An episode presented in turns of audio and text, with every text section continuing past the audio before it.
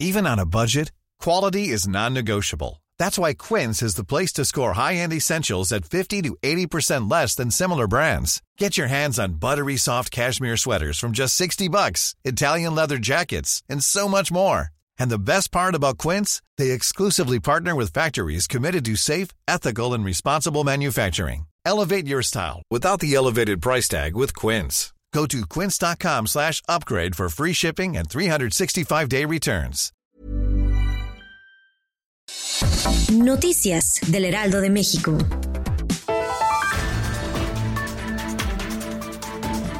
Investigadores de cinco países iberoamericanos, incluido México, estudian hasta qué grado el confinamiento por el COVID-19 ha impactado en la salud física, mental y social de los habitantes. El estudio inició en abril en Cataluña, España. Entre sus primeros resultados se encontró que 24% de la población presentó ansiedad moderada o severa y 21% reportó algún signo de depresión de moderado a severo.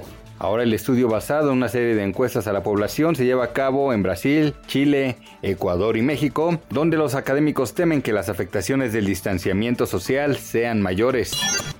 Si se da un rebrote de casos de COVID-19 en la Ciudad de México, puede haber una regresión en el semáforo epidemiológico, así lo afirmó la jefa de gobierno Claudia Sheinbaum, quien informó que por ello se van a implementar un protocolo de pruebas para medir los contagios. El regreso a la nueva normalidad en la Ciudad de México va a depender de la ocupación hospitalaria. Por ahora se va a mantener el semáforo rojo hasta el próximo 15 de junio.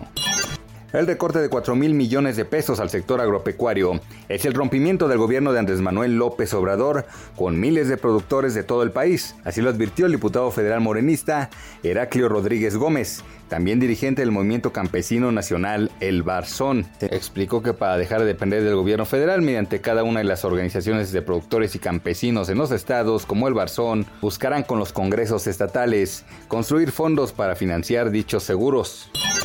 YouTube ha introducido una nueva función que permitirá a los usuarios fijar horarios para ir a dormir en donde se muestran recordatorios para que paren de ver videos y así puedan aprovechar sus horas de sueño. Y es que una gran mayoría de personas se han desvelado viendo videos en YouTube de música o algún tutorial hasta la madrugada. Y por eso es que se ha introducido esta nueva función para que aprovechen las 7 u 8 horas de sueño y puedan ser productivos al día siguiente y crear hábitos de sueño. Noticias del Heraldo de México.